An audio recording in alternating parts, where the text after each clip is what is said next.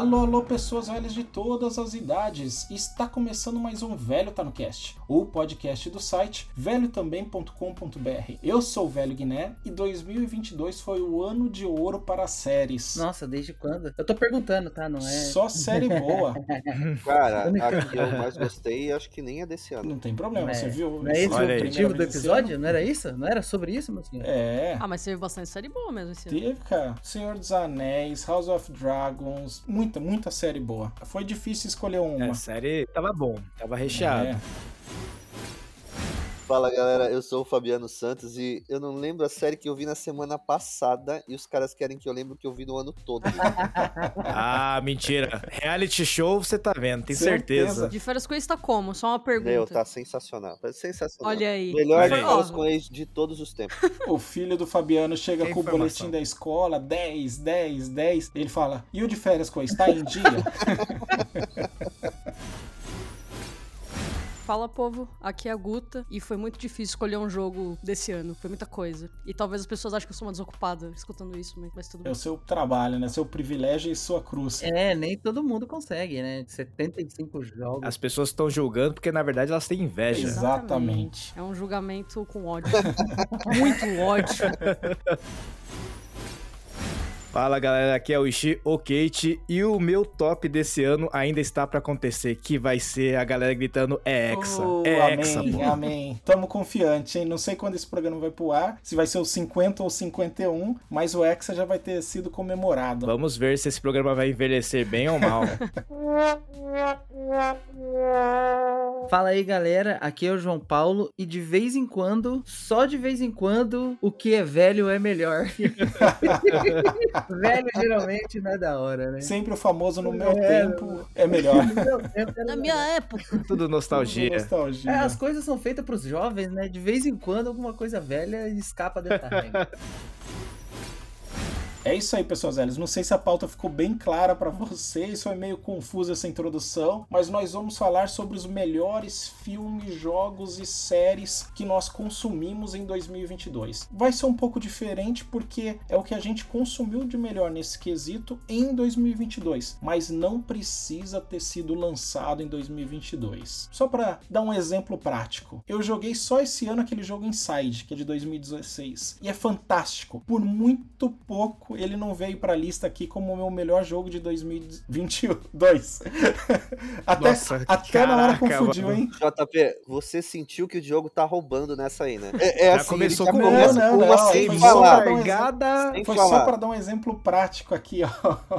que não vou nem Ah, deixar tá. rolar discussão. Sim. Já pode dar o play aí, eleger seus. Até me perdi aqui, ó. Eleger seus programas favoritos. Que velho também faz listinha de melhores do ano ao melhor estilo Faustão. Ô louco meu! Nossa senhora. Cada um vai trazer aqui o melhor filme, o melhor jogo e a melhor série que consumiu esse ano. Como a nossa audiência dos programas de jogos de videogame é menor, vamos deixar pro final, por último jogo, que daí já desconecta todo mundo que não quer saber dos jogos de videogame. Houve uns 80% do programa, uns 66% do programa. E eu diria o quê? Vamos começar com série? Que foi, na minha opinião, o que Bora. teve de melhor esse ano? Bora. Então, beleza. Bora! Então, na ordem das fotinhos aqui, que nem eu faço nas reuniões do trabalho. Guta, pra você, qual a melhor série de 2022 que você viu esse ano? Olha, foi difícil escolher. Teve, de fato, igual você falou, teve muita série boa. Mas eu vou ser a pessoa que vai o quê? Eu, eu tinha pensado em muitas. Eu até deixei de meio escondido, assim, tipo, vai que fala a minha. Ah, eu tô com vai medo, que fala cara. a minha. tô com vai que fala a medo. minha. Não, eu tô com medo, caraca, não. A Guta vai roubar a minha. Não, não, não. Eu, eu falei, eu vou, eu vou botar uma que ninguém vai botar. E tá tudo bem, porque eu, eu, vou, Ufa. eu vou botar um dorama aqui. Um dorama? Dorama não é Olha série, só, dorama é eu tenho um dorama, dorama hein? na Tá minha errado lista, hein? aí. Não, eu tenho na minha lista aqui um vou dorama, botar, hein? vou botar Vamos dorama ver. porque dá tudo certo. A que eu mais gostei esse ano, que eu acho que eu e o Diogo a gente ainda quer trazer uma pílula dele, é o do Advogado Extraordinário. Ah, eu quero muito Tava na assistir. minha lista, hein? A gente vai fazer um pílula dele, já tem até uma convidada pra participar aí, ver se a gente marca, porque pra mim também foi um dos meus doramas prediletos, assim. É muito legal, é muito, muito legal. Pra quem não viu, conta a história da primeira advogada autista da Coreia do Sul. É inspirado em histórias, em uma história real de uma advogada autista autista, eu só não lembro se ela é da Coreia do Sul ou se é de outro país. Não lembro. Mas é Mas muito a gente diz que é legal. da Coreia agora. É, a gente diz que é da Coreia e, e fica por isso mesmo. Mas, pô, é uma série mal a hora, cara. A personagem é muito legal, a o Yangu, né? E ela é toda peculiar, né? Vamos dizer assim, porque ela tem esse jeitinho. O jeitinho dela é muito legal, assim. Ela gosta de baleias. Então ela super imagina, assim, algumas coisas quando ela tá fazendo. Ela tem uma memória fotográfica, então ela consegue decorar os livros rápido. Então isso fez com que ela fosse se formasse primeira na classe, mas foi muito difícil para ela conseguir ser contratada por um escritório, né? Pelo fato de ser autista, né? Então quando ela entra nesse escritório é uma oportunidade bem legal, assim. Os personagens em volta dela também são bem bacanas de acompanhar. Mas ela é o, é o foco full pra mim, que funciona. Sensível demais, né? Os temas que toca, que nem o próprio autismo traz pessoas com graus diferentes de autismo pra série. Eu, por não ter convívio com ninguém que tem esses graus de autismo mais pesados, assim, fico naquele receio de que, ah, será que tá mais uma vez colocando o autista super-herói, mas aí traz outros. Pesquisei muito na internet, diz que os pais de pessoas que têm autismo diz que a série é muito boa, que desmistifica muita coisa. Gostei da, da sua primeira série, hein, Guta? E fica de sugestão pros ouvintes já escutarem que vai ter um pílula. E pro Ishi assistir. Sim, eu tô muito curioso. Quando eu vi a chamada na Netflix, eu fiquei muito curioso de assistir. Eu gosto muito desses tipo de série meio slice of life, né? Que traz alguma problemática, é, vamos dizer assim, que não é muito abordada no cotidiano. Geralmente é a vida de uma adolescente, uma jovem, assim, que tem uma carreira pra buscar. Mas aí exatamente esse, esse chamariz, né? Do, do espectro autista sendo trazido aí à tona, né? Pra discussão também, mostrar como é que é, em partes, a realidade, o dia a dia dessas pessoas que estão, né? Ao nosso redor. Nem todo mundo. Todo mundo tem algum grau de autismo, mas, né? Dividir esse espectro, você perceber isso no seu cotidiano é bem difícil. Até você ser é, laudado com algo do tipo é complicado, né? Eu, eu, como sou professor, eu lido com isso ah, várias vezes. E quando a gente tem um aluno que apresenta um grau de autismo bastante elevado, realmente é um universo à parte, né? Então, eu acho que é uma série que me chamou bastante atenção. Vou ver se eu arranjo um tempinho e dou uma assistida, é uma dedicada. Ela é divertida de ver porque os episódios são meio que aquele caso do dia, mas alguns se estendem também. Então é bem Uhum. divertido de assistir porque poderia ser qualquer série, tipo, da Sony, assim, de advogado Law e Order. assim. E também é, tem cara de ser aquele calorzinho no coração, né? Em algumas, alguns momentos, né? Sempre, Sim. Sempre. Coreia do Sul, com suas séries doramas aí, é sempre um calorzinho no coração. É sempre um abraço quentinho, tá tudo bem. Um advogado só tem que ser bom em uma coisa. Objeção!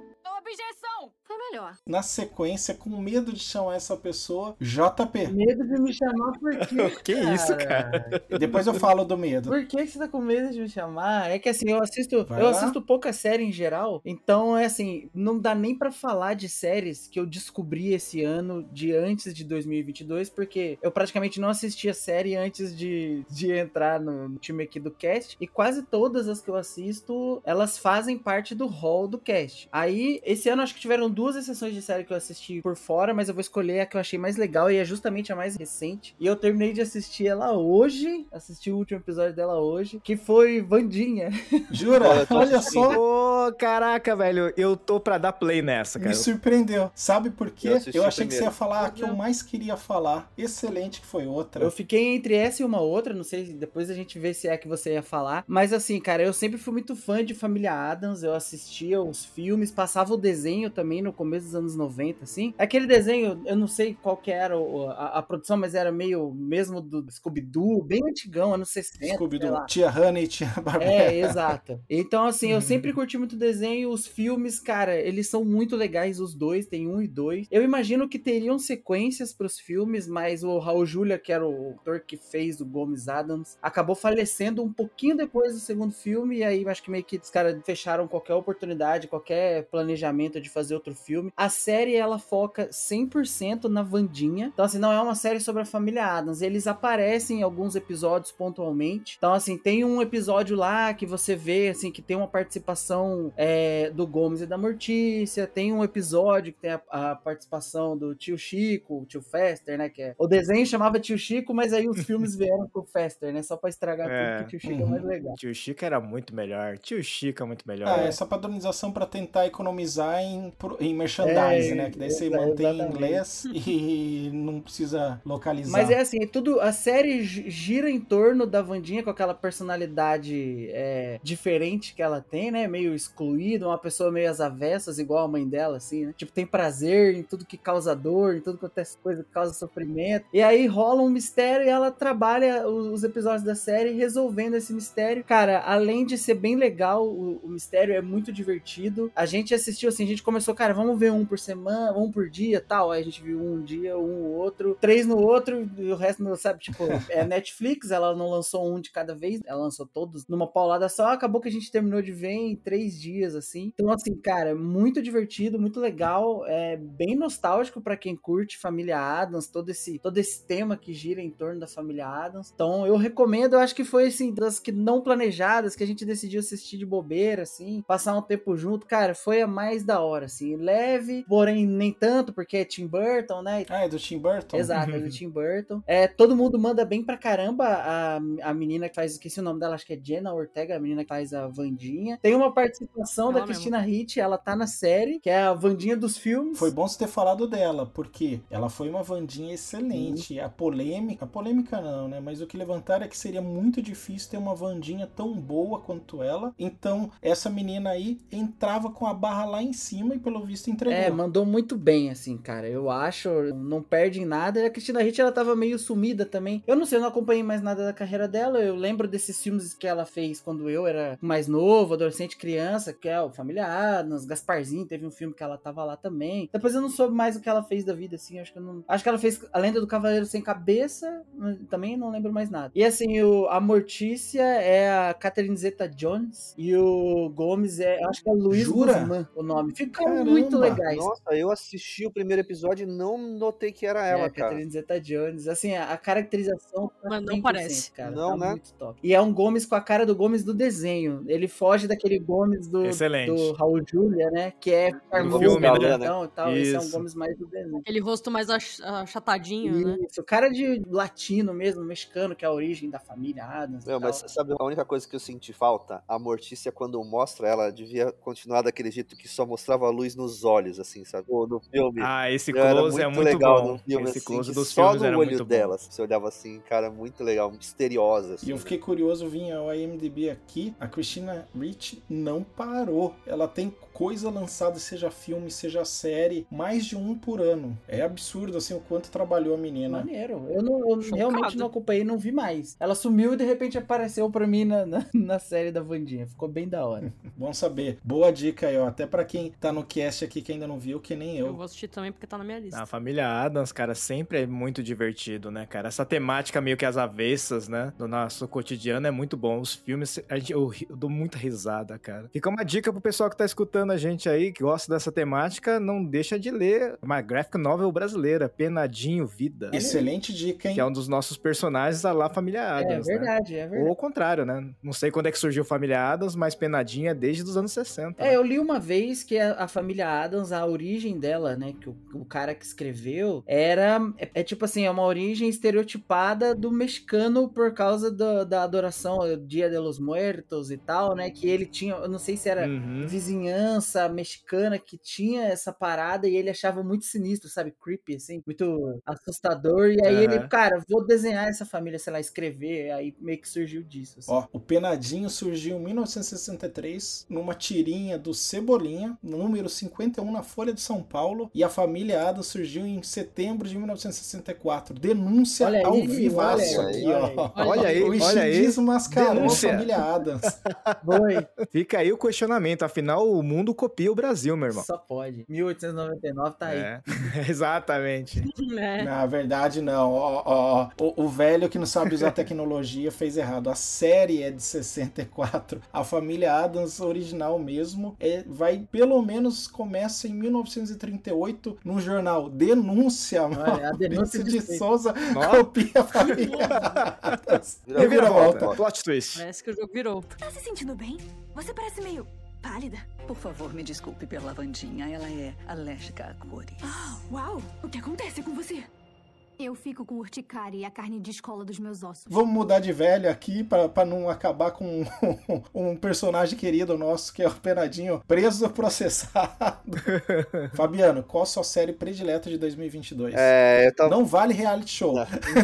Pô, já quebrou minha lista. Acabou, acabou. Vale né? sim, Fechou. vale sim. Fechou o cast e tá indo embora. Tchau, Fabiano. Vale sim. mais. Eu quero que ele fale de férias com ex, eu quero saber o que, que tá acontecendo. Eu vou sair, eu vou sair Isso, agora. resenha. Não, cara, eu tava pensando assim, poxa, eu- parece que eu vi tão pouca série esse ano, e aí lembrei que é porque eu assisti América e O Clone. É, aí isso é, tomou é. muito tempo das minhas horas vagas, então por isso que eu vi pouco. Mas das poucas que eu vi, eu não sei se é do ano passado ou do ano retrasado. Era uma que eu já queria ver há um tempinho, e esse ano eu vi que chama Them, do Amazon Prime. Esse Fala sobre uma família de afrodescendentes que muda pra uma cidade, pra um bairro, onde só tem brancos. Putz, eu vi o trailer. Tem um episódio do. Ah, aquele Lovecraft Country, que é bem assim, essa história aí. Meu, é assim, é uma série que eu, eu comecei a pensar assim, nossa, o que mais me prendeu esse ano? E aí eu comecei a lembrar da sensação que eu tive assistindo essa série. Ela tem esse lado do racismo, ela tem terror, ela tem gore, ela tem coisa que te deixa tão incomodado, tanto na parte de terror quanto na parte de racismo, é, mas de te deixar incomodado, assim, que você fica assim, nossa, eu, eu, eu quero ver a conclusão, mas isso tá me, me,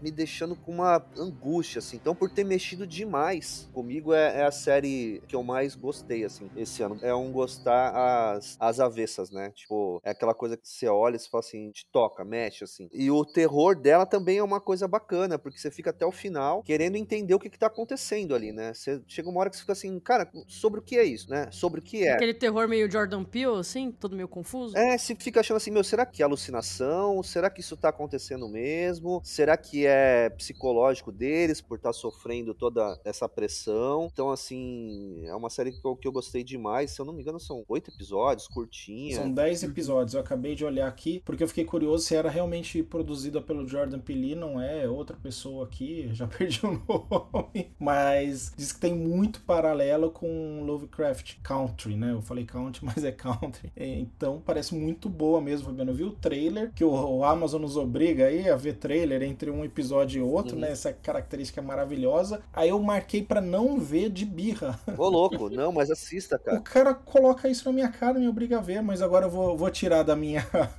lista de exclusão. Já é o segundo que eu tiro da minha lista de exclusão. Eu tinha birra com aquele Modern Love, também que o Amazon me obrigava a ver propaganda. Aí uma amiga falou: não, vai ver, e é muito bom. Olha aí. Eu queria pôr de férias com ex, tá, gente? Só Por que não pôs, cara? Pelo amor de Deus. É, eu trouxe conteúdo muito válido, melhor aí, ó, que válido. mexeu com você e com outro sentimento aí, ó, de revolta, de incomodar. É que não acabou ainda, Fabiano. Pro É. o próximo você traz. Segura minha bolsa, meu bem.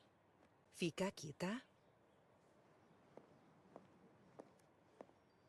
Alguns de nós estão por aqui.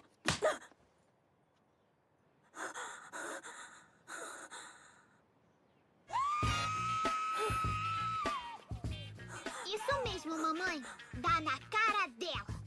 Na sequência aqui sou eu, de coração partido, eu vou trazer a série que eu tava torcendo pro JP trazer, que foi a melhor série que eu vi esse ano, que é Ruptura, da Apple TV. Ruptura é maneiríssimo, eu vi também. É assim, eu segui a sua indicação, eu acho que eu, eu achei meio lento no comecinho, nos primeiros episódios, assim. Mas, cara, é bem positiva a série, eu peguei bem pra caramba, assim, Eu também. fiquei espantado que é um trabalho do Ben Stiller aí, com um rapaz que eu esqueci o nome dele, que, que fez o, o roteiro. E foi a primeira coisa que o cara fez na vida, assim, ó, vou escrever alguma coisa. E pra quem não sabe a história, é, se passa nos Estados Unidos, em tempos atuais, e cria um procedimento que divide uma área do seu cérebro pro trabalho e o restante pra sua vida normal, pro seu dia a dia. E quando você vai pro trabalho, você vai entrar no escritório, tem um elevador, porque é subterrâneo, pelo que eu entendo, dá um gatilho e você muda pro modo trabalho e você não lembra nada do que existe na sua vida fora do trabalho. Cara, é um conceito muito top. Fora do trabalho, você não lembra nada do trabalho. E acontece umas situações aqui, não é spoiler, tá no trailer. Eu até vi o trailer pra saber o que podia falar, o que não podia. Tipo, o cara se machuca no trabalho. Aí tá com a irmã, a irmã fala: Nossa, isso machucado foi onde? Ela fala no trabalho. Ah, mas o que que foi? Ah, eles disseram que é tal coisa. E ele não sabe se aquilo é verdade. Num primeiro momento, parece um conceito bacana. Pô, imagina, você não vê passar as 8 horas. Porque essa é a mágica. Eles mostram, tipo, um dia das pessoas que ela entra no elevador e ela sai do elevador e é como se fosse instantâneo,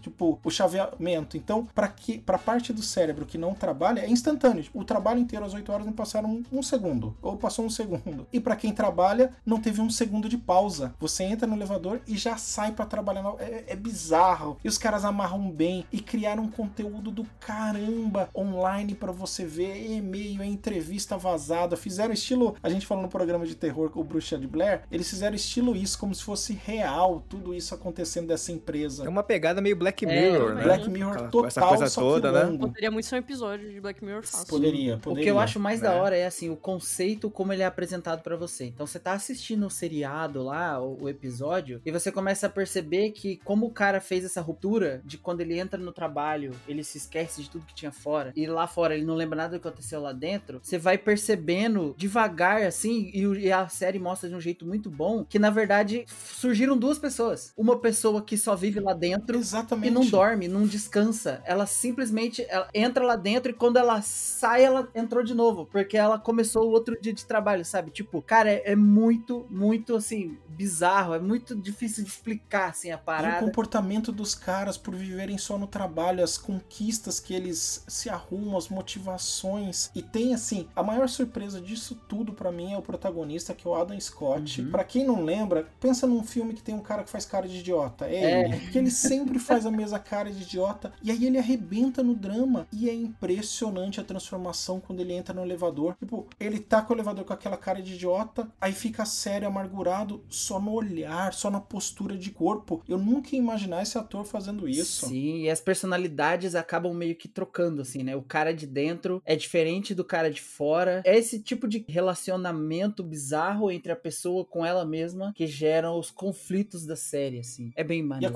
Curiosidade dele saber, às vezes, coisa besta. Será que eu sou casado lá fora? Será que eu tenho filho? Será que eu tenho uma família? O que, que me motivou a ficar Uhum, aqui? É bem da hora. Eu senti vontade de assistir agora. É, é bem curiosa, mas ela também ela mostra mais ou menos um recorde de como a gente lida com o trabalho, Ah, né? pessoas que não gostam do trabalho, eu acho que fazem isso, viu, Ishi? É, a gente veste o uniforme e aí, enquanto a gente tiver com aquele uniforme, a gente adota uma postura, um perfil, ah, obedece um organograma, uma hierarquia, fala bem da empresa, etc e tal, mas quando a gente tá sem uniforme, a gente não quer saber nada disso. Pô, série bacana aí, vou dar uma é, procurada depois. Tá na Apple? Tá na Apple TV. Produção da Apple É TV? produção da Apple TV, sim, com Ben Ah. Stiller. Surreal. Se bem que o Ben Stiller tem muito trabalho bacana, né? É, e eu acho que isso aí, isso aí que foi a surpresa, né? É. Ben Stiller, que a gente tá acostumado com séries, de- com filmes de Uhum. comédia, né? Ah, mais bonachão, fazer um. dirigir, né? Produzir uma série aí, de um jeitão mais sério. Quando me apresentaram o conceito, o primeiro desafio que eu tive mentalmente foi: eu gostaria de não lembrar do meu trabalho, que as horas passassem voando. E eu vi que em diversas ocasiões da minha vida, em diversos períodos, o que ou com o que eu estava fazendo trabalhando, eu adoraria isso. Então, no primeiro momento, eu falei: pô, seria legal ter essa opção. Parece uma boa ideia, né? Parece uma boa ideia. tipo, não no momento atual, mas em alguns momentos no passado. Já tivemos esse problema antes, né? Parece uma ideia excelente. Lembre de Adam Sandler com clique, né? Que avançava. as coisas. É bem por aí. Mas aqui não é sonho. Não se preocupem, galera. É. E se você tomou esse spoiler de clique, depois você deposita 5 reais na minha conta, que eu te poupei de uma porcaria de um filme. Que coisa absurda. Teve um filme brasileiro que imitou Clique com o Leandro Hassum, é ainda pior, assim. Mas o Clique não é tão ruim. Só de ter o Leandro Hassum, a chance de ser ruim é muito grande.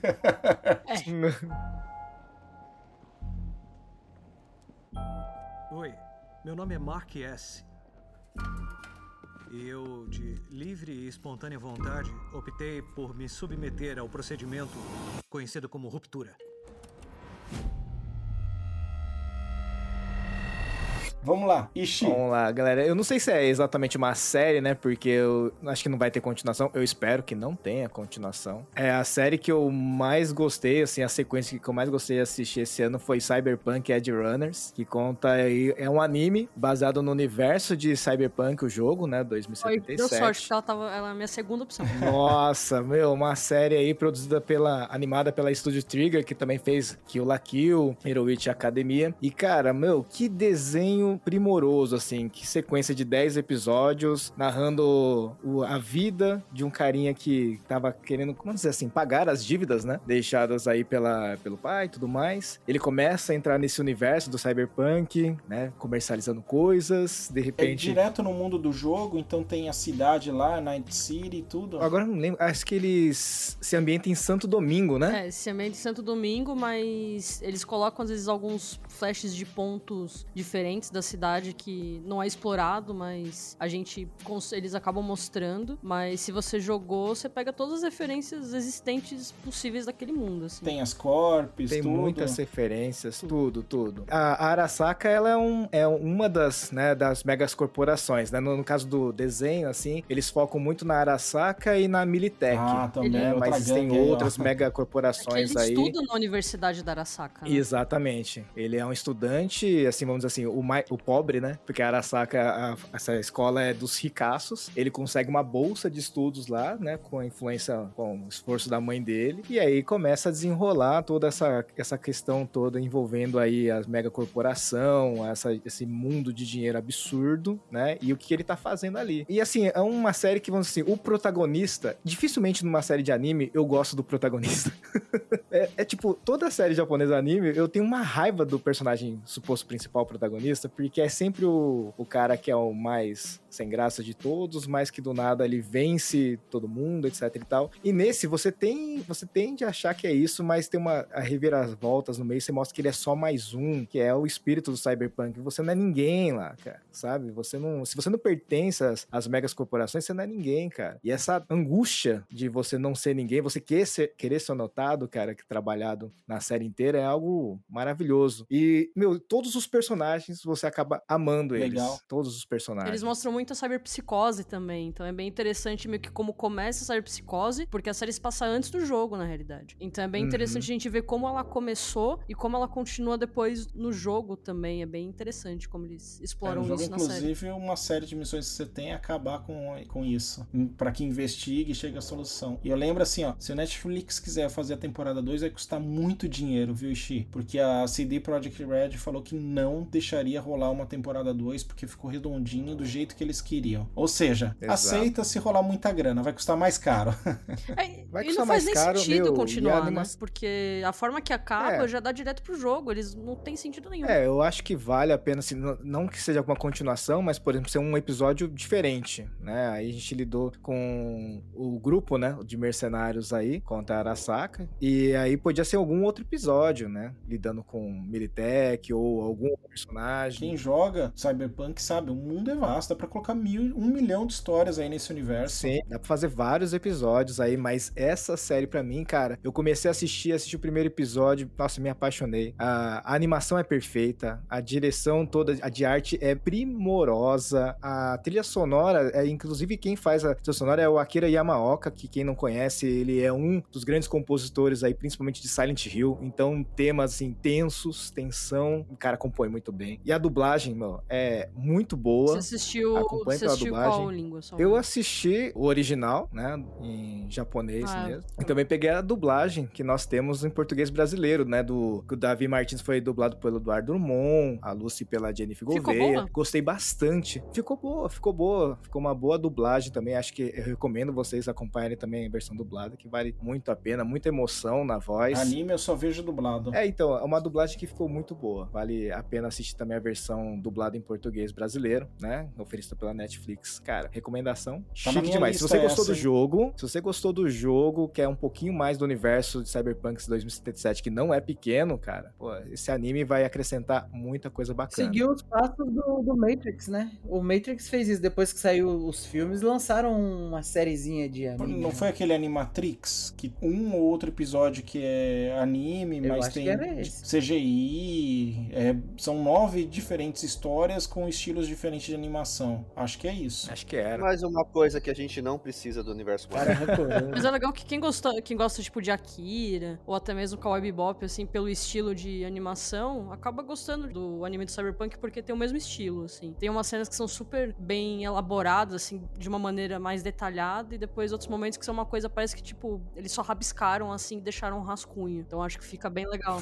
Vou pôr na minha lista, hein? Aliás, já estava na minha lista quando você vocês indicaram, começaram a ver. A Guta falou até pra gente fazer um episódio. Só que e o tempo pra conseguir jogar, pra conseguir ver esse, esse tanto de série que chega? 10 episódios rapidinho. É, anime é aquela coisa, são 20, 20, 22, 26 minutos que você corta 4, 5 de introdução e fechamento. E aliás, cada fechamento acho que é diferente. Então hein? você já não corta mais. ó. E se a abertura é boa, é, você já também não corta mais corta. fechamento. A abertura é a música do Franz Ferdinand, cai, caiu muito Putz, bem. agora velho. deu mais vontade de ver. bem. Agora deu mais vontade de ver. Bacana, Ishi. Qual é a sua intenção? Minha intenção? Claro, você tá ferrando o meu trabalho, garoto. Não sabia que batedora de chip tinha virado profissão. Ué, e você é policial pra me repreender? Todo mundo já falou séries. Vamos pra filmes? Let's go. Caraca, agora eu tô ferrado. Eu vou começar comigo que daí é a ordem contrária, sem o Ishi falar duas vezes em seguida. Então eu vou começar aqui. Foi muito, muito difícil. A minha lista de filme é gigantesca e eu vou acabar repetindo um filme que nós já falamos no VTNcast 038, mas não tem como. Tudo em todo lugar ao mesmo tempo é o melhor filme que eu vi em 2022. Tá na minha lista também. É, é inacreditável que tenha sido lançado um filme desse. Toda a pegada de ação que ele tem, a filosofia por trás, as audácias que tem com, as diferen com os diferentes multiversos. Eu gostei demais. A gente tem um programa inteiro falando dele. Quem quiser, como disse, é o VTNcast 038, que tá na, na sua lista aí no Spotify, no iTunes, sei lá, no que você quiser ouvir. A gente fala de buraco negro e rosca lá também. Exatamente, tem as piadinhas. Ai, meu Pra quem ainda não ouviu o programa e nem viu o filme, conta a história de uma mulher, que é interpretada aí pela Michelle Yeoh, que descobre que faz parte de uma trama do multiverso. E não é aquela coisa conservadora do Doutor Estranho no Multiverso da Loucura, que são três planetas Terras idênticos, praticamente. Dois, né? Não chega nem a ser três. Ele passa por algumas coisas, mas são dois que, que rola o filme. Aqui tem uma pancada de universo. É um universo que eles são, não vou falar pra não dar spoiler, mas pensa num universo bizarro, aqui acontece. É um nível de produção, de efeitos, de trilha sonora. Putz, não não dá pra eu passar, gastar mais um programa falando dele aqui. Sim, e assim, é, o, o Short Round, né, que apareceu de novo aí depois de, de, de 150 anos no congelamento. ruim, Foi muito da hora esse filme mesmo. É, ele tem umas cenas muito loucas de ação, assim, mas acho que a, a- vamos dizer assim, o frenesi da história é tudo muito é apresentado de forma muito ágil, muito rápida. Você tem que ficar ali fazendo as matemáticas pra compreender o conceito de multiverso, como que, ele, como que eles mudam de multiverso, como que os personagens estão. Mas a explicação é muito rápida do que que é um multiverso, como que funciona. Sim, né? Tipo, o- a tecnologia, né? Que eles utilizam, assim. E um enredo muito bem fechado, né, cara? Tanto, tanto, assim, a parte da Michelle Yeoh parecer que já vive no multiverso antes dela descobrir multiverso, porque ela é uma pessoa que faz mil coisas ao mesmo tempo. E aí ela neg- negligenciando a filha, e aí é- isso vira parte do conflito principal do filme. Então, assim, é um maço absurdo, assim. Tá pro Oscar 2023 aí. Ao Tomara. mínimo. Dá, dá pra pôr Oscar de melhor atriz, a- melhor ator, atriz coadjuvante, direção, fotografia. Dá pra escolher o que você quer. Roupas, né? Que eu não lembro como que é o nome oficial. Fala, é choque de cultura? Melhor roupa? Essa?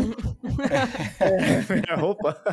Figurino. Figurino, boa. Ixi. Melhor, melhor roupa, melhor desfile aí, Oscar É. Fashion. Ah, meu Deus do céu, cara. Ó, Vacilo. Pra dar uma ideia, esse aqui vai ser o programa 50 ou 51 e só tem duas coisas que ganharam nota máxima aqui no VTNcast e uma delas foi tudo em todo lugar ao mesmo tempo. Vejam esse filme se vocês não viram. Façam esse favor pra vocês. É impossível alguém dar uma nota baixa pra esse filme, pelo amor. Ah, é possível. Gosto é gosto. Não, pior que teve gente que deu, mas entre a gente, que é boa pessoa, tem boa índole, deu uma nota baixa, entendeu? Ó, eu não assisti ainda. Eu, eu, tenho, eu tô devendo, cara. Tem que assistir mais as produções da 24 aí. Eu tenho dó que eu tive que ver esse filme em três vezes, cara. E aí, assim, nossa, perdeu tanto do impacto. Eu vejo vocês falando de boca cheia do filme, eu fico assim, poxa, que dó que aconteceu isso comigo, cara. Ah, É ruim mesmo. Não, Tô porque eu não tive arrependido, como né? ver inteiro, cara. Eu comecei a ver, parei. Comecei a ver outra vez, parei. Aí já, já perdi todo É, tem que pegar um dia aí que você tem umas três horas livres, que eu acho que ele é longo, não é? Ele tem umas duas horas e pouco. umas duas e meia, tudo né? Por aí. É, mas merece cada minuto aí, é bem utilizado. Vejam. The universe is so much bigger than we realize. Ixi, traz pra gente o seu melhor filme aí. Ah, caraca, mano, eu, eu, eu me perco nos filmes que eu assisti esse ano, cara. Tô totalmente perdido. Mas eu vou falar um filme assim, que eu, eu não me lembro de ter assistido antes, eu achei até isso um pecado. Eu assisti ele, assim, tipo, há uns três meses atrás. E eu gosto pra caraca dessa franquia. Eu tenho que falar dele, que eu assisti Monster o, Hunter. o capítulo... não, pelo- nossa, eu morri aqui agora, meu. Se o ouvinte pudesse ter acesso às nossas câmeras, ia ver minha cara de pelo amor de Deus. Se fosse de jogo, sim, eu poderia falar, né, o Sunbreak, mas não é. Então, eu assisti o capítulo 3 de John Wick, cara. Ô, Maravilha. é absurdo. cara. Vi no cineminha também. Eu, eu lembro de ter assistido o John Wick 1, o John Wick 2, e eu não lembrava do terceiro capítulo. Daí o que aconteceu? Caraca, mano, eu fuçando pela Globo Play da vida, né? Patrocina nós. Eu dei play. Caraca, mano, eu fui obrigado a assistir o 1 e 2 de novo pra ter certeza do que como é que era aquele desfecho. Caraca, mano, eu adoro essa franquia John Wick. Ele sendo caçado por todo Que é mundo Todo mundo nesse em Nova York episódio, é cara. assassino, dá até medo de visitar a cidade. É, é muito frenético, cara. É frenético. O começo, o começo do filme já. é, ele começa exatamente, né? Onde termina o 2, né? Porque ele vai ser descomungado. Que universo E aí eu acho criado, muito louco aquele sistema todo, aquele sistema todo lá a- das telefonistas lá, digitando, ah, agora excomungar todo mundo aí oferecendo 14 milhões pela cabeça de John Wick. Meu, que, que correria, cara. Um filme muito. que não dá pra ficar parado, cara. Você não pode piscar no filme, mano. Acontece muita coisa ao mesmo tempo. Você piscou, um voou, né? Tipo, piscou. É, exatamente. Piscou, alguém morreu. E- E o 4 o trailer tá muito bom também, né, cara? Seguir a mesma balada. Nossa, Ah, é. O trailer do 4, que saiu recentemente, já traz, né? Aquela ansiedade, né, velho? Você tá, já tá preparado pra ver o que, que vai acontecer agora, né? Seria a única trilogia que não tem filme ruim, assim? Tirando o Senhor dos Anéis, assim, cara, são todos muito loucos de, de. Cara, de eu John Wick, acho. né? Assim, o John Wick tem os menos bons e os mais bons, Assim, né? a partir do momento que você abraça o que o filme é, você abraçou, tipo, existe esse universo, eu vou aceitar que tem um colete, um colete não, um terno à prova de bala, beleza. Aí você abraçou isso, os três são fantásticos. Eu, eu falei enquanto o Chi tava falando, até atropelei, porque que universo fantástico que criaram, um negócio tão simples, a ideia tava aí tem tanto tempo e é tão bem executada, e não sei vocês, eu acho que passa muito pela coreografia e pela dedicação do Keanu Reeves. O cara, você vê os vídeos de Nossa, treinamento pô. dele com aquelas mulheres, que são curiosamente mulheres que treinaram ele aí pro, pros machistas ficarem mordendo o cotovelo a usar a arma, foi treinado por mulheres. E é sensacional o vídeo dos treinamentos dele. Ele aprendeu a fazer as coisas recarregada, tiro, postura. É magnífico. Tom Cruise fazendo escola, cara. O cara fala que é o Kung Fu, né? É o Kung Fu com as armas, a parada que ele. ele É, É, boa a definição, não É, conhecia. a luta Fu, coreografada é- com- é, tipo assim, é uma luta coreografada com arma em punho e tiro, né? Que é Sim. Nesse, nesse, acho que nesse terceiro episódio tem menos tiros, assim, tem muito mais corpo a corpo do Keanu Reeves lá. É, também a correria, né? Da onde vai arranjar as armas, assim, naquela correria que ele tá fazendo. Mas, cara, a coreografia de luta é sempre é muito boa. É muito, vamos dizer assim, você aceita, né? Aqui não é aquela coisa muito absurda de movimento que a gente tá acostumado de cinema chinês, né? Com aquelas, aquelas movimentações super grandiosas, movimentações absurdas. E você acredita mesmo, você, cara, esse cara vai ser bom, esse cara é bom, hein? Tenho medo de John Wick, cara. Aquele medo real que a gente tem que ter do primeiro filme, cara. É, é legal porque, assim, eu acho que dá pra perceber que eles fizeram um filme. O primeiro só, ele é fechado, ele é redondo, ter- Uhum. começa e termina, tipo, é uma, é uma história que acabou fechadinho nela mesma ali. Fez um sucesso absurdo e os caras, meu, a gente tem que fazer mais Porque o coisa. universo que criaram é bom, é um universo que funciona. Sim, e aí, cara, te- temos que fazer mais, porque o filme fez sucesso e tal. co- Como que a gente volta o cara? Então, cara, vamos focar naquela parte que a gente não mostrou tanto, né? Que é tipo assim, o que são os continentes? O que, que são Uhum. essas moedas que eles usam? O que, que é esse submundo dos assassinos de aluguel? E aí o segundo filme começa a mergulhar nisso e você vai ficando cada vez mais curioso, né, cara? E no terceiro, você- você tá de um jeito assim que Nossa, parece, e- cara, você desconfia até da sua avó, assim, todo mundo é. E aí, e, eu- não, e aí É. o- e o buraco é mais embaixo, né? Que você tem o Continental, aí depois você tem a cúpula, né, cara? E aí você fica assim, caraca, o buraco é mais embaixo, mano. O que, que vai acontecer agora no 4? Agora é a minha expectativa. O que, que vai vir O nesse 4 4? chama Baba Yaga. Pelo trailer parece É. que ele vai ter que ir atrás de alguém e se ele ganhar desse cara, ele é perdoado. Olha aí, o que, que será? É, né? porque tem que ter uma saída agora, né? Tá, to- tá todo mundo atrás do cara. É. Será que é o agente Smith? Porque o Morfeu já tá lá com né? Agora só falta o agente É, né? É verdade. Seria um easter egg muito engraçado, né, cara? Ah, nem lembra que tem a Lawrence Fishburne. Que ator ruim. O cara é bom, pô, não é ruim não. O Lawrence Fishburne? É, ele é legal. pô. Não, pode ser muito gente boa, mas trabalhando é sempre aquele mesmo personagem, aquela mesma postura horroroso, cara. Forever Morfeu. Canastrão extremo. Como se o Keanu Reeves fosse diferente, né? É- Eu ia falar a mesma coisa, eu pensei, putz, se eu falar isso, será que alguém vai me chupar? Não. É isso, Keanu Reeves é do bem. Não pode falar mal dele. Ele, é, ele vai numa o novo festa de nice casamento guy. dos caras que ele encontra no, bar do hotel. Ah, tá vindo aí pro Brasil, né? Comer um brigadeiro, tá? tá O cara é muito arroz de festa, velho. Guta, se você encontrar com ele, você pode falar, chamar ele pra fazer alguma coisa, cara, no dia seguinte. E aí você fala pra gente só, entendeu? Ah, que ano nós vamos fazer um churrasco lá em casa, vai lá amanhã, não sei o quê, só pra gente ir lá Então, conhecer eu o quero cara. Já pensou? Ah, parece. fazer um churrasco, cola lá. Vamos lá amanhã, pessoal, a gente tem um podcast, vamos lá. E ele grava, Ele e ele grava, grava. mas tem que ser em Grava. inglês. Belo filme, Xi. Você não faz ideia do que te espera. Fabiano, qual o seu filme predileto de Devo 2022? ser previsível, eu acho que foi o filme que eu dei a maior nota esse ano. Pra mim, um dos melhores filmes assim de, de herói que, eu- que eu já vi. Homem-Aranha sem volta pra casa. Ah, assim, sim. puta, pra Olha mim aí. é o melhor filme de longe, assim, é muito bom. Pra quem tiver curioso, a gente já falou muito sobre ele no VTN Cast 31. Tá vendo, Diogo? Fiz a lição de casa. Ó, aí sim, gostei de ver, tô, tô orgulhoso. E ele entra também no outro quesito, porque eu acho que ele é de 2021, né? Ele é do final do ano passado, na verdade. Ah, né? mas é o que a gente é o que É. esse Mas ano, ficou né? cinco meses no cinema, vi pode esse falar. também.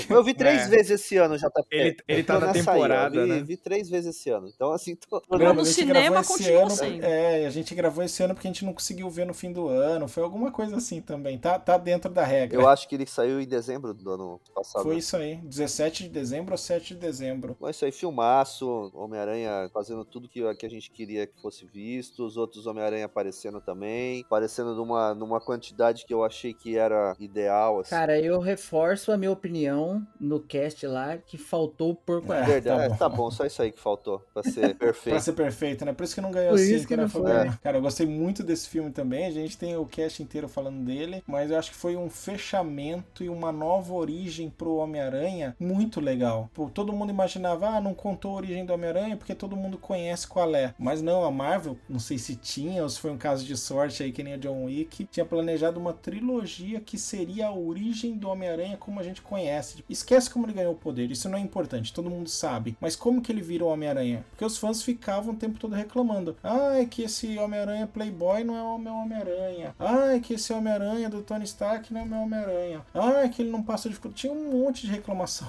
E aí acontece a maior merda do mundo. E ele vira o Homem-Aranha que a gente conhece com uma diferença. Ao invés de estar indo pra faculdade, tá indo pro supletivo. É, Verdade. não, e é verdade, né? Depois desse filme, não tem como dizer que ele não é o Homem-Aranha, né? Porque até a frase do tio Ben foi dita pra ele lá. Muito, muito. Eu acho que agora ele é o mais fudido dos Homem-Aranha. Não, Assim, cara, ele tá fazendo telecurso 2000, imagina. ele vai ver o vídeo daquela menininha perguntando: Vovó, por que, que eu tenho pelos?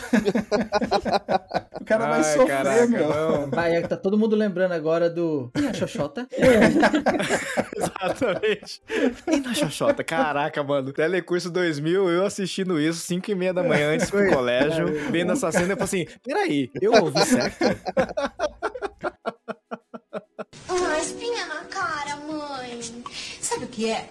É que na puberdade a pele da gente fica mais gordurosa. Aí aparecem as espinhas. E esse bigodinho aqui, olha, mãe. Começou a crescer de repente. Eu pulso, filhota. Toda mulher tem. Umas mais claro, outras mais escuro. Vai depender da cor dos pelos. Mãe, e olha aqui, por falar nisso, olha os meus pelos debaixo do braço. Cresceram e engrossaram. Na perna também. Na xoxota? Ai, mãe, também cresceram engrossaram, né? Caracas, cara, a gente reclamando que parou de ligar a TV e ter jogo da Copa, tinha isso, ó. Coitado do Fabiano querendo falar de Homem-Aranha, onde vai parar com ele? No multiverso do VTNcast dá isso, cara. A gente foge da pauta e chega nisso. A gente foi parar no Telecurso 2000, A cara. gente já falou, a gente já falou o episódio todo de Homem-Aranha.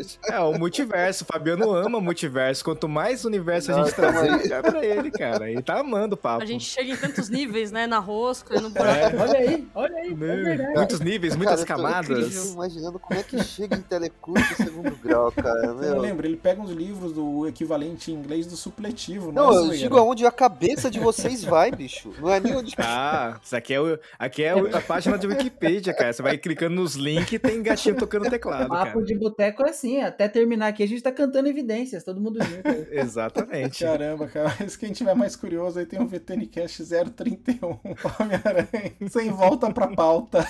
Sem volta pra pauta. Você volta pra pauta. Morto aí, cara. Desde que eu fui picado pela aranha, só teve uma semana em que a minha vida pareceu normal. Foi quando você descobriu.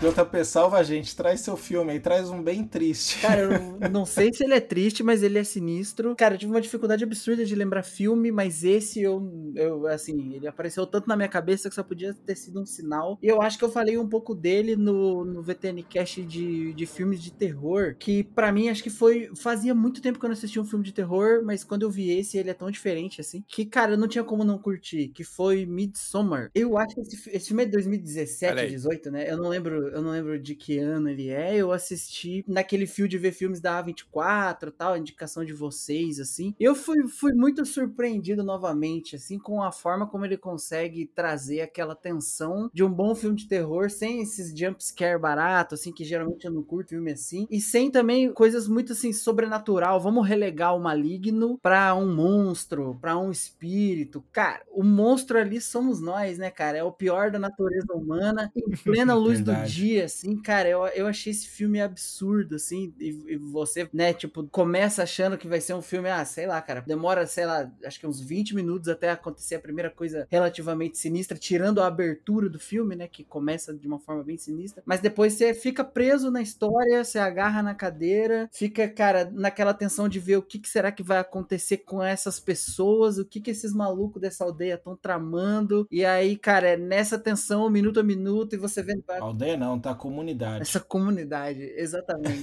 Tem a mãe de um amigo meu que não gostou desse filme. Eu acho absurdo até hoje. Ela não gostou do filme porque ela acha que é muito jovem usando droga. Falou, não gostei, só usam droga. Eu fiquei, pô, mas. Pô, a droga é a men- o menor É, problemas, cara, né, nossa. velho?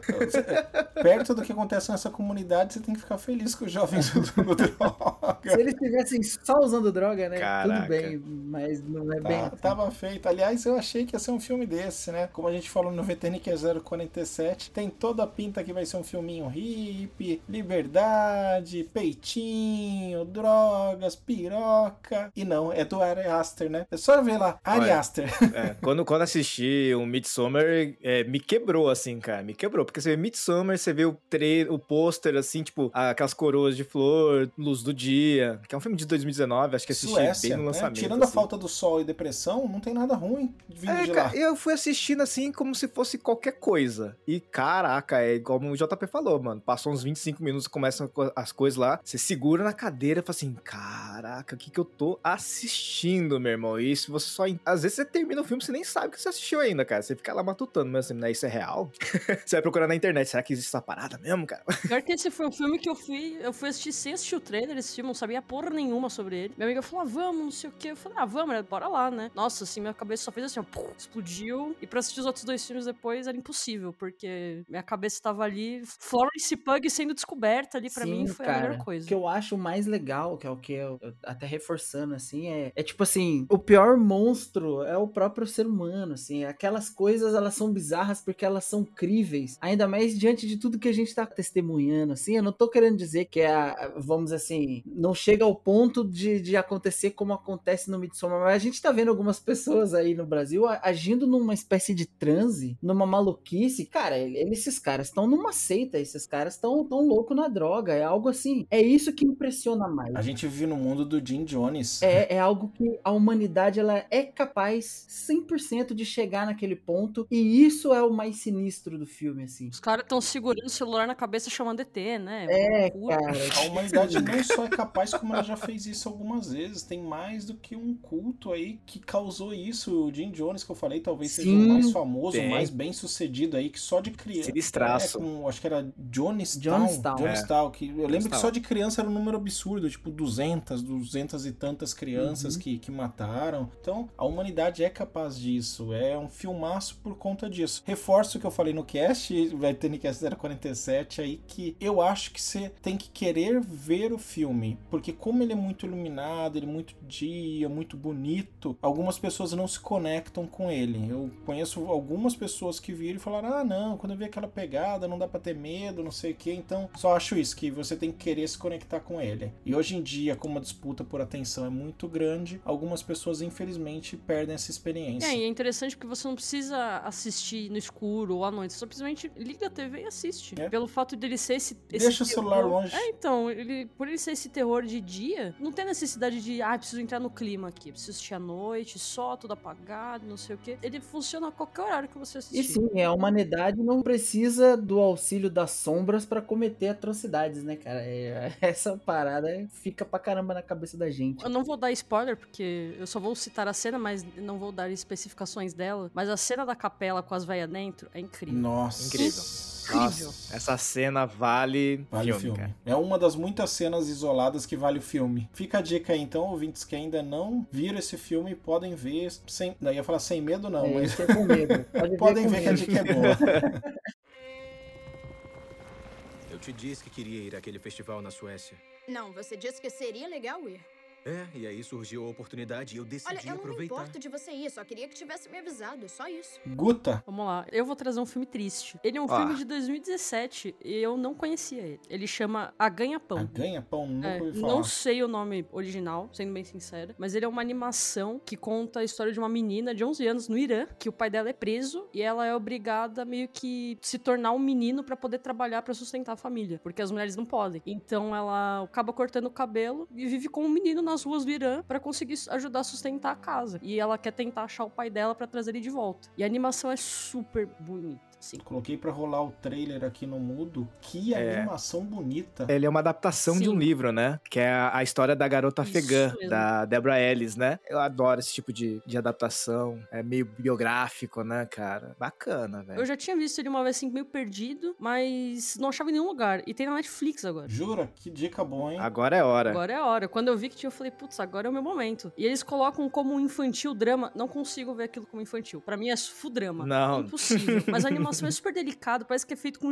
cera, assim, sabe? É super bonita. E é legal porque ela tá atrás do pai, ela tem essa, essa realidade que ela precisa lidar naquele momento, mas ela também acaba descobrindo uma, que uma amiga dela também faz a mesma coisa que ela pra poder ajudar em casa. Então elas meio que também acabam se juntando pra aproveitar essa liberdade que elas têm por não saberem que elas são mulheres. Então é bem interessante de assistir, assim, você vê aquela realidade muito doida, principalmente analisando como tá a situação do Irã atualmente. Então é, acho que vale a pena dar uma olhada. Verei, já coloquei na lista do Netflix aqui. Em inglês, pra quem quiser, é The Breadwinner. Uma tradução ao pé da letra aí, a versão em português. Sobre o Irã, só uma curiosidade pra quem tá acompanhando a Copa do Mundo aí do Catar, já datando o episódio aqui, né? É, tem muitas torcedoras iranianas, etc, que acompanham os jogos no estádio sem o hijab, né? Sem a cobertura, mas é porque elas não vivem mais no Irã há muitos anos. Elas têm cidadania estrangeira, vão visitar e torcer pelo time, mas com a cidadania de- do país onde elas vivem, né? França, etc. Mas estão lá com o rosto pintado com as cores do Irã, torcendo pelo país. Também isso acontece muito com homossexuais, né? Que são pessoas que o próprio país rejeita, né? O próprio povo rejeita. Mas eles não deixam de ser iranianos, não deixam de ter paixão pelo país, de torcer e torcer para que tudo melhore lá, né? Que, é, que é, a situação tá realmente muito complicada. E é A muito ponto- interessante que tem uma cena, que no, no trailer até aparece essa cena, então tudo bem, que o pai dela tá na vendinha vendendo as coisas e ela tá com ele. Ela fala, o que essa menina tá fazendo aqui? Por que, que o cabelo dela tá aparecendo? Porque ficava sempre uma mecha meio pra fora. E eles não suportam que tenha partes do cabelo pra fora do véu. Então é muito interessante assistir ele hoje, vendo a situação de coisas que estão acontecendo atualmente por lá. Então acho que acaba sendo uma coisa interessante as pessoas assistirem pra entender ainda mais toda essa situação de uma maneira diferente, assim, por um olhar infantil, talvez. E quem quiser saber mais sobre o Irã, tem um excelente aí quadrinho Persepolis, que a gente fez o VTNcast 032 sobre ele também. Então leiam o quadrinho e escutem esse episódio aí que ficou muito legal. Bom, falamos de todos os filmes. Eu achei que o JP quer jogar o clima lá embaixo para parar o riso do Homem-Aranha, mas agora tá conseguindo trazer um tópico mais pesado ainda. When I was young Peruana, I knew what peace felt like. Stories remain in our hearts even when all else is gone. Peruana? Were you listening at all? Yes, Papa. Para os ouvintes que não gostam de jogos aí, aquele abraço, porque agora a gente vai falar sobre os melhores jogos de 2022 e já antecipo que infelizmente não vai ser o ano que a gente vai trazer o jogo do Jesus aí, porque não saiu, ficou só a demo. não, só ficou a demo de Jesus.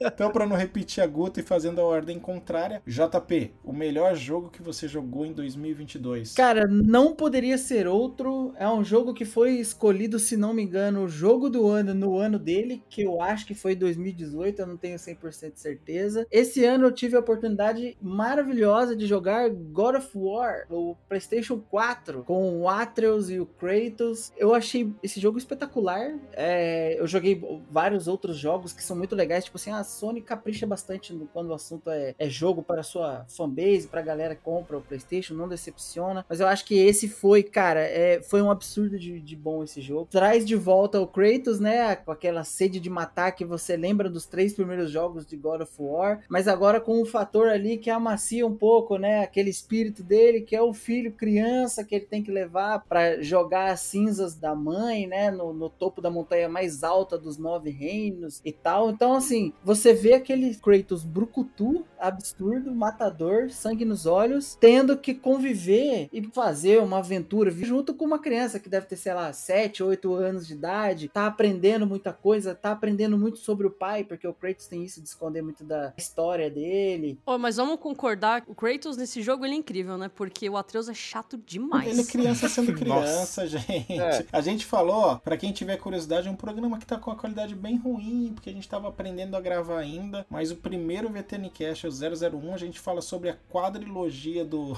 God of War. Tá lá esse jogo também. Mas assim, eu, eu tô com o Diogo, assim, ele fica mesmo um saco aí num determinado momento da história, mas acho que assim, um, é uma criança de 7, 8 anos, descobrindo muito sobre ele mesmo, sobre como o mundo funciona. Eu acho que ele aprende a lição dele, né? Kratos tá ali para mostrar isso e ele é bem rígido nas maneiras dele como pai. Eu acho que não teria como ser diferente, tipo, se de repente o Kratos aparece bonzinho, aparece legal, aparece um pai fofinho, isso não ia ter nada a ver com a história que foi escrita nos três primeiros God of War. Já foi surpreendente ele ser pai, né? Então ele tem que ser aquele pai duro, aquele pai, cara, casca grossa, mas que de certa forma tá ali pro que o filho precisar, entendeu? é que, que aquela coisa, ele já foi pai, né? Mas a gente não viu ele nessa ação de ser pai. É verdade. Sim, é verdade. É que ver ele sendo de fato é estranho. Eu vou emendar o meu jogo do ano aqui, porque não tem como ser diferente.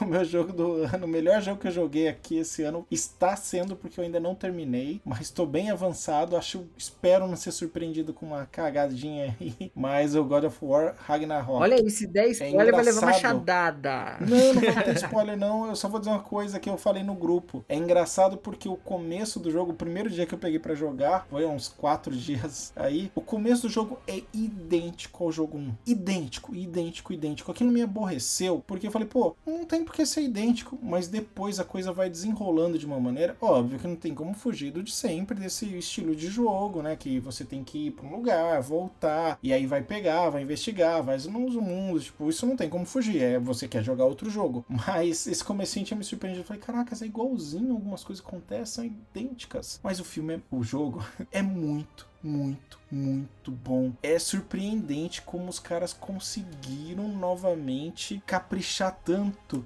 Eu acho que eles foram um passo além, porque no nesse God of War de 2018 que o JP falou, a única dificuldade que eu lembro eram as lutas com as Valkyrias. Aqui até agora onde eu tô, tô bem avançado já no jogo. A dificuldade para mim tem sido o começo do jogo foi muito difícil. O sistema de luta de travar, os inimigos estão espertos, tentam te pegar por trás. É, então eu achei assim entre muitas muitas aspas, uma pegadinha meio jogos da From Software aí, que você tem que aprender como são os inimigos, o que cada um faz, e principalmente no começo, que não tem uma variação muito grande de inimigo, você aprender o que cada um faz, assim, resolver como se fosse um pequeno puzzle para poder avançar, para poder sobreviver. E logo no começo te tiram um item que pelo menos toda a minha base do jogo anterior e do começo desse foi construída em cima desse item, e a partir do momento que eu não tenho aquilo, é um trecho muito curto, sei lá, Guta, tem o que? 20 minutos de jogo, meia hora sem É. ele, e você fica assim, caracas, meu, o que que eu faço agora? Eu morri pra caramba, eu não lembro de morrer no outro God of War, nesse eu morri pra caramba, então tá um equilíbrio, assim, os gráficos, eu tô jogando ele no Playstation 5, mas a Guta pode falar, no Playstation 4 também tá lindo, Tá os gráficos ótimo. são absurdos, é, é, é Pelo surreal. fato deles terem usado a mesma engine do de 2018, parece que eu tô jogando aquele de fato de 2018. Então, assim, eu- ele roda tranquilo, sem problema nenhum. Então, acho que por isso que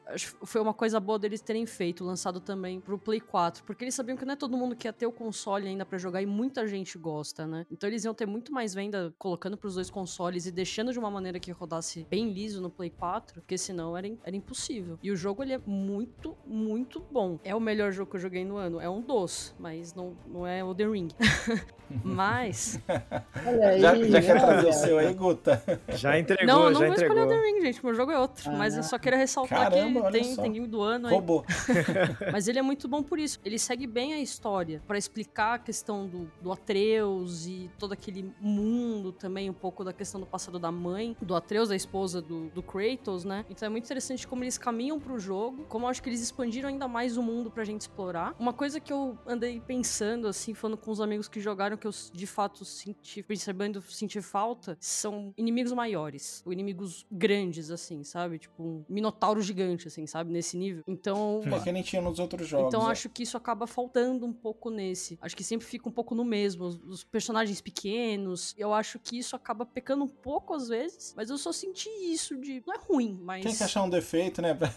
Não é Se ruim. é que tem que achar algum. Não é ruim, mas eu acho que poderia Poderia variar os melhor. inimigos às vezes um pouco. Então eu acho que isso acaba pecando, mas de resto eu não tenho reclamações. Só o Atreus continua chato, mas até. Que agora ele é adolescente, né? A tendência é ficar mais chato. Sidekick excelente para o combate, joga flechinha, faz as paradas da guinha. Cara, ele é brabo, não pode falar mal. Mas ele nessa história acaba sendo bom porque eles aprofundam de uma maneira legal ele. Isso que eu ia falar. A maneira que a história é contada. Primeiro que a maneira que ela é apresentada é muito bonita, que ela vai contando a prim- o primeiro contato que você tem com como vai ser, qual vai ser seu objetivo ali, é muito bonito. A maneira que o Atreus é importante e vai se desenvolvendo é muito boa também, é muito suave, assim, faz todo sentido pra trama. A introdução de novos personagens não é segredo pra ninguém, né? Termina o jogo 1 com o Thor aparecendo, mas a introdução do pai do Thor, do Odin, faz todo sentido pra quem gosta um pouco da mitologia nórdica e já leu. A personalidade dos caras tá muito aquilo e fica aquele mistério. Então, assim, eu emendei no do JP que tava falando do 1 pra não ficar repetido depois a gente voltar no God of War 2, que na verdade é o 5, né? Ele falou do 4, eu tô falando do 5, pensando nos jogos de console. O melhor jogo que eu joguei em 2022 até aqui foi o, o God of War. Queria trazer um indie, tava preparado pra trazer um inside que eu falei no começo, mas não dá. Quem vai trazer o jogo do gato agora? O jogo do gato. Eu aposto que vai ser o Ish, hein? Eis que vejo minha mãe. Eis que vejo meu pai. Eis que eles me convocam. Eis que eles me convocam. Eis que eles me convocam. Vamos lá. Eu poderia trazer o Elden Ring, porque foi um jogo muito bom de fato, mas não vai ser ele. Eu vou trazer um jogo indie, de fato, que é Aí, o ó. Cult of the Lamb. Não, não é o jogo. Ah, quero jogar isso aí, hein? Ah, é muito bom esse jogo, cara. Esse jogo é excelente. Esse jogo ele é da Devolver e ele tem todo esse. Ele é roguelike também, mas você tem que administrar um culto. Você é uma. Mano, é muito louco. Preciso Caraca, jogar, mano. preciso jogar. Como fizeram Administrar culto. Cara, é- Meu Deus, é ensinamento pra vida. então. Tem gente enriquecendo com isso na vida real. Como ficar. É, isso que eu ia falar, como ficar rico. Você administra um culto e uma das formas de você obter poder é sacrificando Olha os seus seguidores, mano. Mano, o jogo é, nossa, é insano, E é, cara. é muito legal que assim, você meio que. Você vai morrer na realidade, né? E daí eles, tipo, te dá uma segunda chance de viver, mas você tem que administrar esse culto. Você tem que conseguir seguidores pra esse personagem, pra, pra esse Lucifer, vamos dizer assim, né? E nisso você, você tem esses portais que você tem que entrar, porque você tem que meio que ma- matar esses chefões que impedem ele, que esse Lúcifer seja libertado, porque ele tá acorrentado, né? E é muito interessante porque você pode. Você vai salvando esses personagens, você pode comprar eles, às vezes de mercador que tá vendendo, assim. Esse... E é muito Deus, legal porque cada um tem uma característica, eles têm especificações, você pode dar nome, você pode mudar cor dele, desenho do rosto, qualquer coisa assim. E daí você cria aquela capela que você pode fazer sacrifício, aí você pode casar com, às vezes com algum deles, e eles têm tempo de vida, eles têm uma duração, eles podem morrer. Então é tipo mitologia grega, né? Porque pode casar com seguidores. Ah, não. Você não é Deus, você é um. Você é o líder do pastor, culto. né? É tipo É. Malafaia. Não, não vamos ofender Sei, sei. ninguém, nem os safados. Ele te dá um espacinho pra você montar. E daí você pode pedir pra eles pegarem madeira, pegarem pedra. Aí você pode criar partes de mineração. E daí você tem que criar acampamento pra eles poderem dormir, porque eles precisam descansar. E você pode deixar eles rezando pra você e você vai ganhando essas preces que eles te dão pra você poder ir subindo de nível, pra poder melhorar a situação do acampamento e dos personagens. É tipo um Age of Empires cultista. E nisso você tem que fazer. Você tem a parte do roguelike, que você tem que ir brigar lá pra conseguir as coisas. Você precisa conseguir. Tem coisas que você só ganha fazendo isso. Então, pedaços de ossos, pra você poder fazer coisas do culto, você só consegue dessa forma. Ou às vezes você pode pedir pra esses seguidores fazerem viagens pra conseguir isso pra você também. Conseguir comida, porque eles precisam se alimentar. Então é, é uma super administração, assim, mas é, é- ele é fofo, mas ele é demoníaco. é O fogo é isso, ó. Eu acabei de ser quase obrigado a assinar aquela PlayStation Extra. Tem um milhão de jogos, mas nunca tem o que indicam. esse não ah, mas tá. esse é novo também, né, Diogo? Esse tem É esse difícil. Ele, ele é recente, ele Sai sai esse ano. ano. E sai pra todas as plataformas. É claro que nos consoles ele é preço que é inadmissível. reais, pô. Assim, não, não, não que não. Não, tinha, tem console que chega a 150 reais. No aí. console ou Switch? Console, cara. Saiu com esse preço. Daí teve as promoções de final de ano, teve uma baixada. PC é o quê? 40 conto, né? É, 40 contos, 50 e Isso é um preço bom de jogo, isso é um preço justo. E pra esse jogo é muito mais que Não, justo. ele é divertidíssimo. Eles, durante o Halloween, também fizeram umas atualizações legais. É um jogo que eles estão tornando bem ativo pra eventos, assim, porque deu certo. Todo mundo gostou dele e ele é divertido, ele é fofo, todo bonitinho. E eles têm a intenção de continuar expandindo mais. A ideia é, é meio que ir naquela linha do Don't Start Sim. Together, que ele vai indo, você vai jogando pra sempre, assim, né? Sempre lançando alguma coisinha festiva durante o ano. É um jogo bem legal. eu acho que é cara. legal porque você, você pode jogar uma vez, mas aí você pode pegar e jogar de novo, fazer tudo diferente. Então ele te dá muita oportunidade Isso. de você rejogar várias vezes, assim. Eu joguei sozinho e joguei com uma amiga minha. A gente jogou junto, mesmo ele sendo um jogo single player. E a gente foi meio que dividindo escolhas ali do que fazer e deu super certo, foi divertido também. A Guta e uma amiga jogando o jogo do Satanás. É que a gente frequenta o mesmo culto a cada 15 dias. Olha, sinistro Ah, olha aí. demais. Falei da Guta quando ela não tava pra se defender no programa de terror, mas é sempre assim. As dicas do primo dela que eram light, ela não gostava. A satânica ela adorava. Esses dias eu fui botar meu celular pra, lim- pra fazer limpeza, assim, e saiu um 666. Eu falei, nossa, tem alguma coisa errada. tipo os megas que estavam indo embora. Eu falei, não, mas tem coisa muito errada aqui. Ó, eu tava exorcizando aí.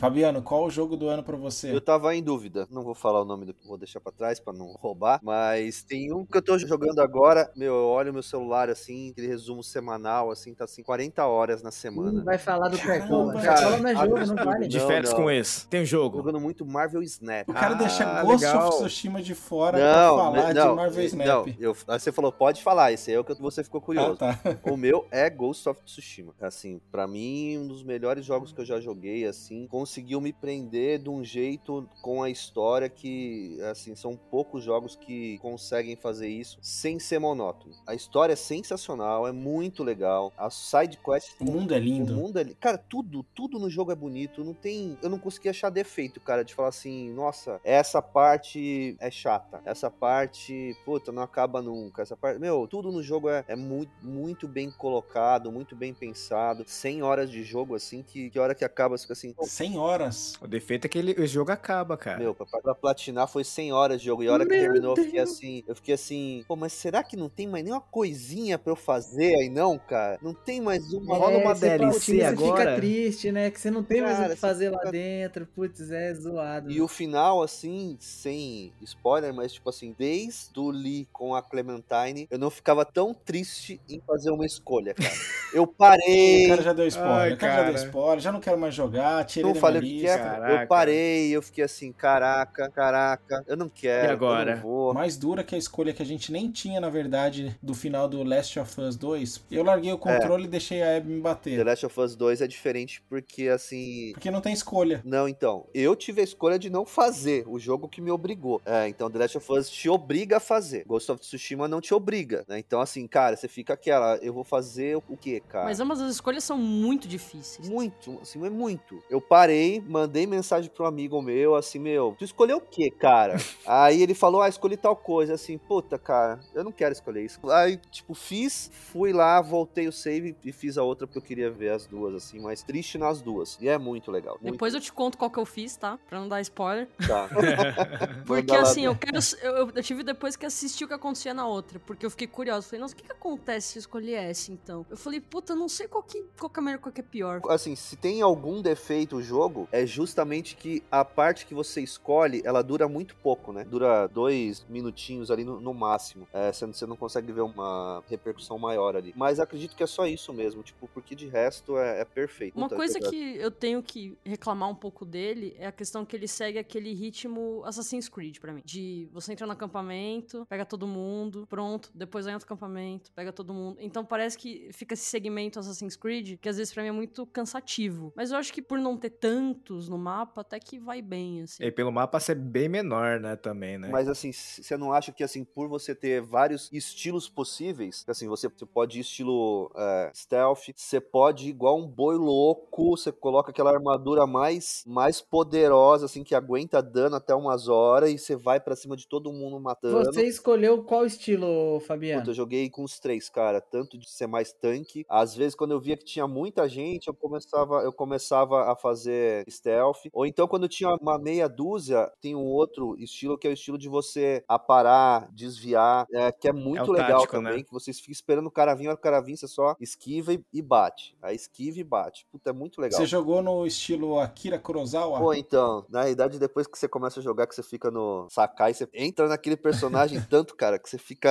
É o estilo Sakai. É, porque tem, tem a opção de jogar com o filtro de câmera do Akira Kurosawa, Ah, aquele- né? preto e brancão, É, que fica preto e granulado.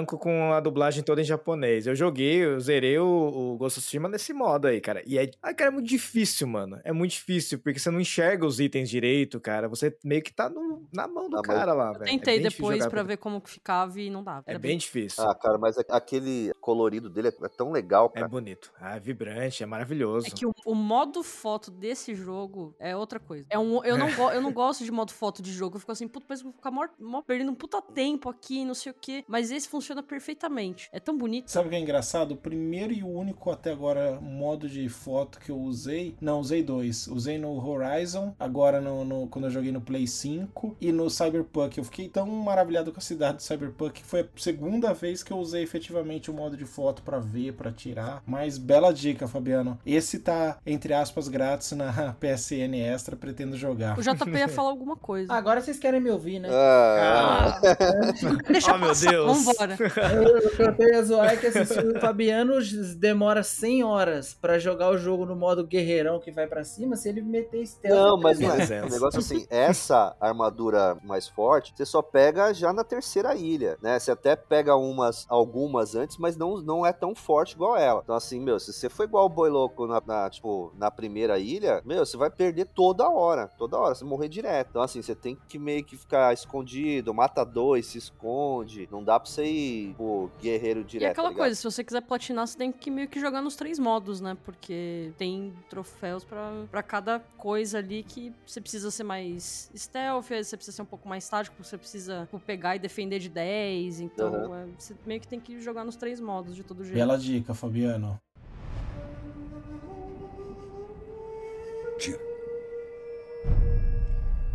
Quando lutamos, encaramos os inimigos.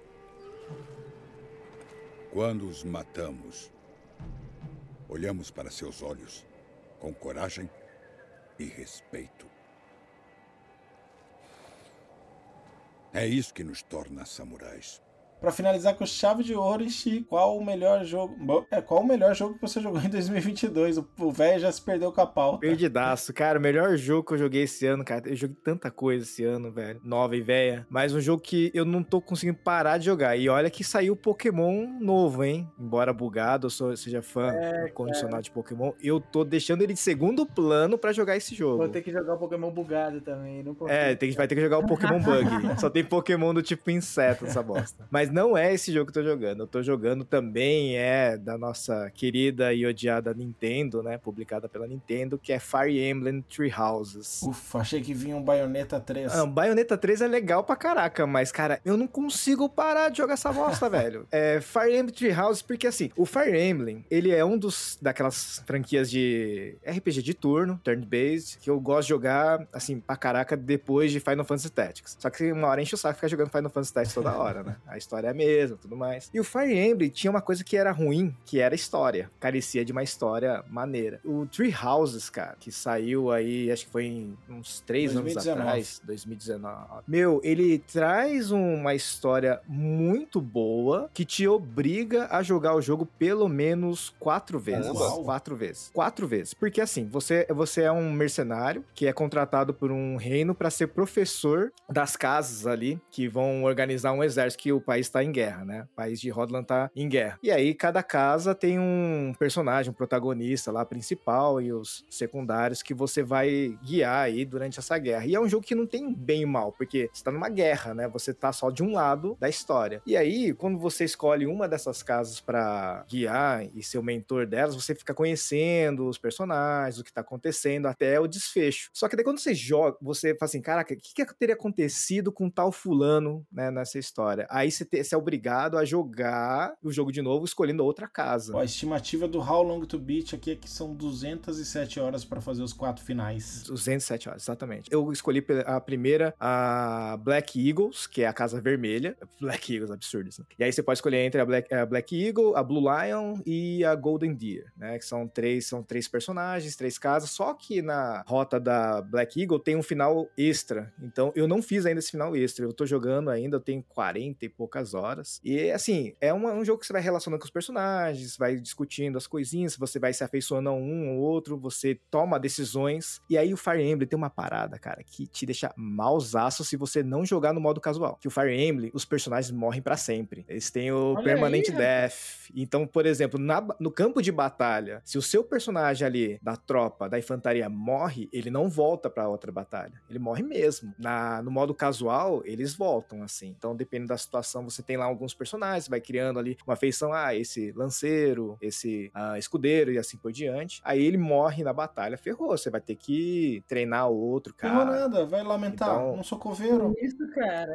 Exatamente. Então, na parte de estratégia, assim, é, quando você não joga no modo casual, ele realmente exige que você tenha um certo cuidado. No modo casual, ele volta, os personagens voltam, e ainda tem um bônus que tem um personagem que controla o tempo. Então, você pode voltar, acho que é, é, desfazer ações até 10 vezes em uma única batalha, né? Uma coisa assim. Mas o legal é ter o cagaço ali, né? Ficar com o cu na mão de escolher. É, parece bem interessante esse conceito de morreu já era. É, porque assim, né? Você, tem, você explora o mapa, aí quando tem uma batalha, você tem os personagens que são colocados em algumas posições no mapa e você tem que escolher pra onde vai deslocar, quem que vai atacar quem. E nesse Fire Emblem, ele é diferente dos anteriores, que ele não tem aquele formato Jokenpo de batalha, né? Que acho que era espada, ganha de escudo, que ganha, que, ganha- que ganha de machado, que ganha de lança e lança ganha de espada. Aí, aí, nesse Fire Emblem não tem esse, esse Jokenpo, né? De personagens, mas tem todo aquele esquema dos tactics. Se você faz ataque pelos flancos, ataca pelas costas, você dá um critical, você aumenta o dano, né? Você ataca de frente, você não pode ir com qualquer infantaria, que senão você toma a piau na cara. É, e aí você vai evoluindo os personagens à medida que, que dá, né? Você vai, conversa com eles, você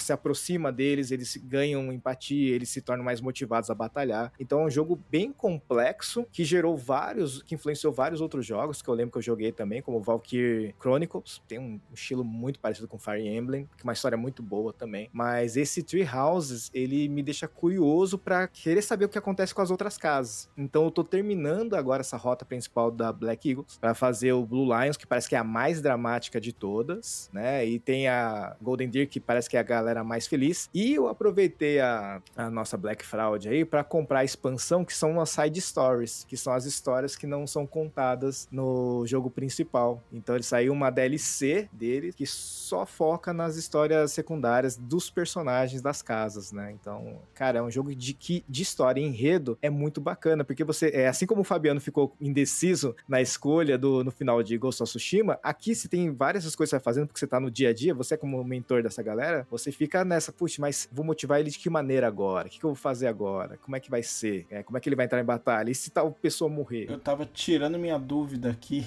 e que eu falei, mas eu acho hum. que eu hum. já joguei Fire Emblem. E eu joguei mesmo, joguei uma versão que teve pro Game Boy Advance, que chamava Fire Emblem. E eu joguei no GameCube, foi um dos poucos jogos que eu joguei no GameCube, é o Path of Radiance. É uma franquia. Que eu queria porque é queria uma franquia um Final antiga. Fantasy Tactics. É, é uma franquia antiga, né? Esse formato aí de, de tático. E ano né? que vem sai outro é, também. Eu né? acho que quem, sai um outro, mas eu não sei se ele vai ser no formato Fire Emblem ou se vai ser tipo esse último que saiu do Three Hopes, que é meio Warriors da vida, né? Que é um campo de batalha com um monte de gente. Eu não sou muito fã das. é, acho divertido jogar de vez em quando, esses Warriors que tem um monte de inimigo no campo de batalha, mas eu sou mais do turn-based tactic mesmo. Vou ah, jogando ali os personagens. É um jogo que requer tempo, Você chegou né? a jogar o, Mas é- o Triangle Strategy do Switch? Joguei, joguei. É bem Eu bacana comecei a também. jogar a história não é tão boa. Então, não me prendeu a história, mas eu gostei muito do sistema dele de A estratégia. mecânica é legal. Isso, a mecânica é legal. Se você joga um jogo com mecânica pra entender um pouco de estratégia, brincar com os personagens, é um jogo legal, né? Agora, mas um jogo que tem essa estratégia e tem uma história legalzinha que dá pra gastar umas horas ali pra cada casa, ó, Tree Houses, a única coisa que peca nesse jogo é que a porcaria é exclusiva da Nintendo, velho. E aí você tá preso ao mercado da Nintendo. Você tá que é preso meio a caro, pagar né? 350 reais no jogo. Num jogo de 2010 aí. Exatamente. Exatamente, exatamente. O, o motivo de eu estar jogando aí o Triangle Strategy é justamente porque eu tô tentando reviver meu Switch aí, usá-lo. E é um jogo perfeitinho pra estar no portátil ali. Ah, sobrou 5 minutinhos, joga, e vai, e joga, e joga. Então vou anotar essa dica aí e ficar de olho pra ver se baixa o preço. Bom, pessoal, passamos por todos os jogos, filmes e séries da nossa lista. Bastante. E só Olha filme aí. bom, e só jogo bom. Ó, eu já tô com o meu controle aqui porque eu vou continuar.